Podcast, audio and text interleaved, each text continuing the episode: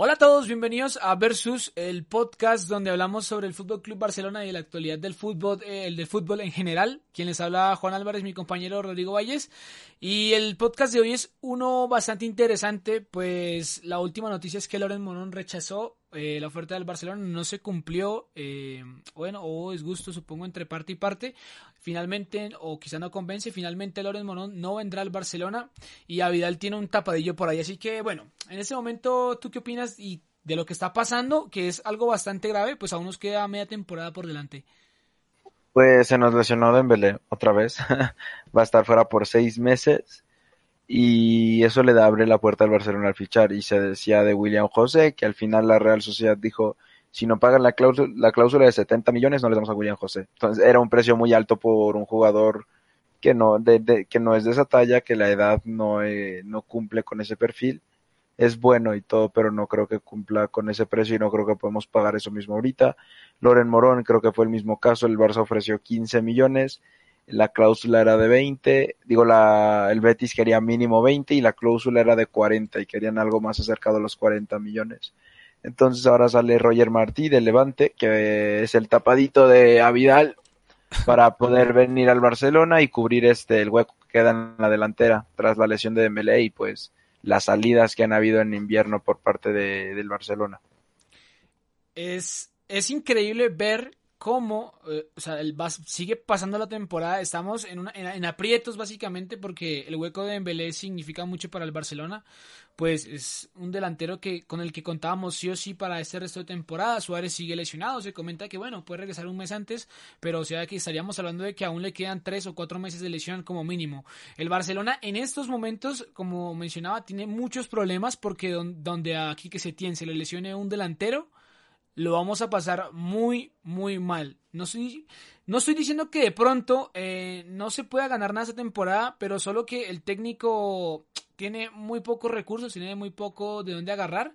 Y sin duda lo que, lo que se está hablando de hoy, eh, de estos tapadillos que dicen por ahí, estos tapados, no sé. y no sé exactamente en qué precio quizá vaya a salir eh, Roger Martin. Pues dicen que la cláusula de este jugador es de 30 millones de euros aproximadamente. Entonces, no sé qué piensa hacer el Barcelona, pero sin duda estamos en, bastantes problemas, pues no, tampoco hay mucho de dónde agarrar y en lo que hay, pues se complica bastante a la hora de fichar. Yo creo que es un tema, yo creo que lo mencionaste algo muy importante, algo muy crítico, y es que no tenemos delanteros, que estamos en una situación muy complicada en la temporada, y esto en lo que más le puede hacer daño al Barcelona es si no ganamos nada. ¿Por qué? Porque se le van a caer críticas a aquí que se tiende la caverna, le van a caer eh, muchísimas, muchísimas críticas y yo creo que sería lo más dañino.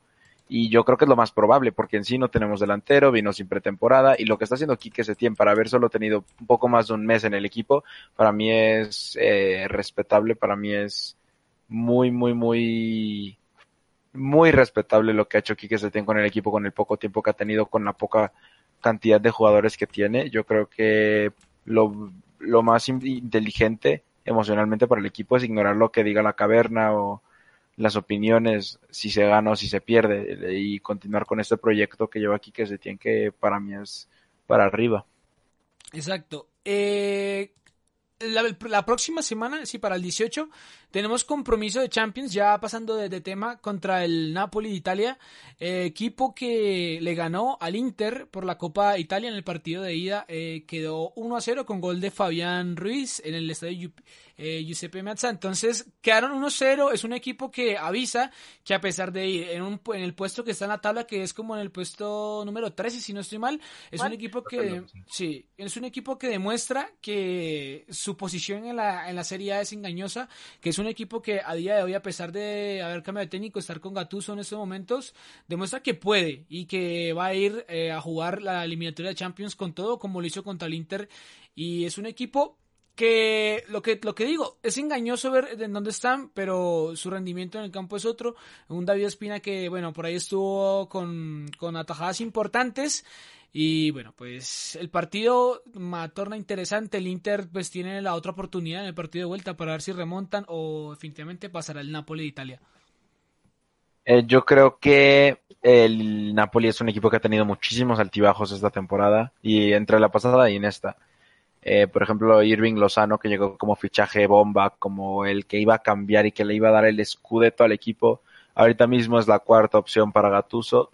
Eh, la marcha de Ancelotti y la llegada de Gatuso han movido muchísimas cosas. Yo creo que entre han habido muchas variables que han influido en los éxitos y fracasos del Napoli en los últimos dos, tres años. Y a ver qué pasa en Champions, porque así como puede perder contra el, el colero de la tabla, puede ganarle al, al que está en la cima, como fue el caso de hoy ante el Inter. Entonces yo creo que contra el Barcelona, pues depende de qué versión del Napoli veamos. Si una versión cansada, una versión aburrida como se le vio contra esos equipos de media y baja tabla, o si se ve un Napoli con ilusión, con velocidad y con versatilidad como se vio hoy contra el Inter. Exacto, y también en Italia se enfrentaban hoy la Juventus contra el AC Milán, un partido bastante complicado para el equipo de Cristiano Ronaldo, pues lo pasaron bastante mal en lo que fue la gran mayoría del partido.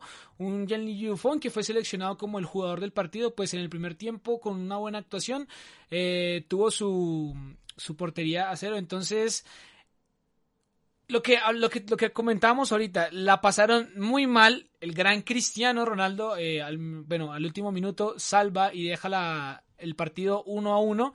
Y complicado, es un partido complicado y me gusta ver que el, que el Milan, eh, no sé si la llegada de Zlatan de pronto les habrá motivado un poco, pero salir a pelearle así a la Juventus eh, me parece un gesto técnico bastante bueno y que, bueno, igual que nosotros van, se ve que van por buen camino y van por el, por el sendero que es.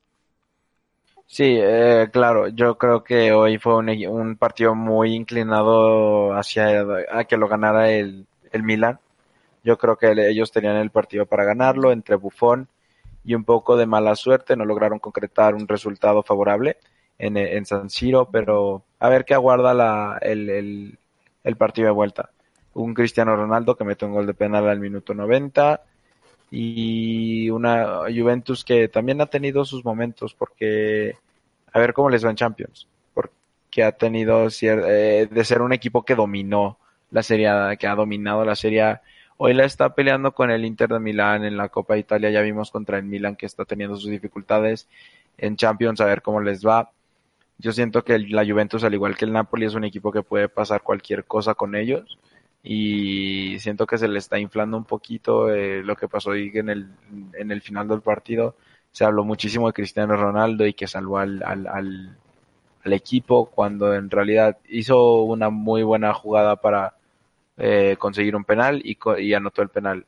Pero fuera de eso fue un partido muy mediocre para Cristiano. Yo creo que eso le hace daño al equipo porque no les permite ser críticos con lo que está pasando. Entonces, a ver qué pasa con la Juventus en esta temporada. Pueden ser o cosas muy buenas o cosas muy mediocres para los estándares del equipo. Exactamente. Le quedan aún retos por delante al equipo de Ronaldo, la Juventus. Y asimismo también el Barcelona se enfrentará este sábado a las 10 am hora Colombia, a las 9 am hora México contra el Getafe por la liga. Tenemos la intención, yo creo, eh, y yo creo que el equipo tiene la mentalidad desde este momento de seguir luchando por la liga, que tres puntos que nos lleva el Real Madrid realmente no son nada para la fase en la que estamos de la liga. Entonces, un partido que se puede complicar, a pesar que somos locales. Eh, sí somos locales, ¿verdad? Creo que sí. Si no estoy mal, somos eh, Sí, sí, somos locales. Somos, a pesar de que somos locales, el Getafe, bueno, casi siempre suele, eh, bueno, en ocasiones suele complicar al, al Barcelona. Espero un juego bastante agresivo por parte del, del equipo de Quique Setién. Espero tener, que tengan el control de la pelota. Pues vamos a jugar como locales. ¿Y tú qué esperas de este partido del, del equipo? Pues yo no, no, no, te sabría decir qué esperar. Yo obviamente por ser locales y por cómo ha estado jugando el equipo, esperaría que ganemos, esperaría que nos sonría el gol. Eh, pero va a ser un partido muy complicado porque el Getafe la, la, temporada pasada terminó en quinto lugar a como tres puntos de puestos de Champions League. Esta temporada está bajito de nosotros, está en tercer lugar. Eh, está la tabla Real Madrid, Barcelona, Getafe, Atlético.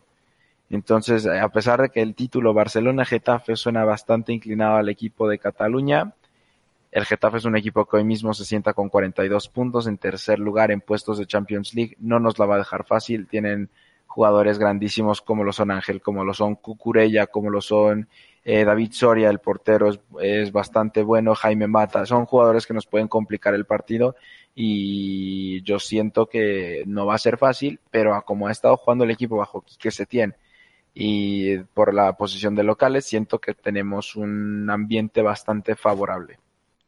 Exactamente, yo creo que aquí que se tienen apostará por un 11 de garantías, espero yo quizá no sé, una alineación un 4-4-3 quizá, con Ansu Fati, Leo Messi y Antoine Griezmann en la, en la delantera titular, espero yo creo que ya Sergi Roberto no, no esté jugando de extremo, lógicamente no recriminar, pues lo que hacía el técnico era eh, guardar recursos para los siguientes partidos, Escuché en el transcurso de esta semana que creo que Semedo tenía amigdalitis, algo así. No sé si pueda estar en el, en el, en el, en el partido del, sábado, no sé del todo. Bueno, miré por ahí en, las noticias que creo que no sé si pueda estar disponible.